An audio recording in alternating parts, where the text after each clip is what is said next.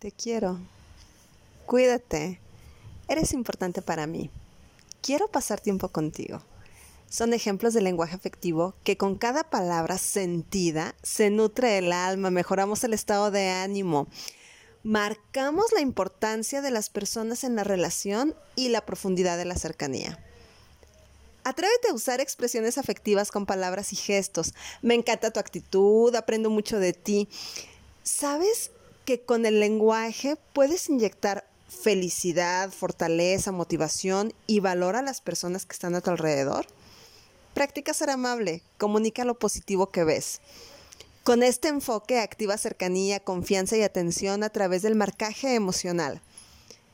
Piénsate y date a ti mismo palabras cariñosas de amor que te ayudan a elevar tu autoestima, ánimo y energía cuando necesitas afrontar alguna adversidad. Y es que nadie puede dar lo que no tiene.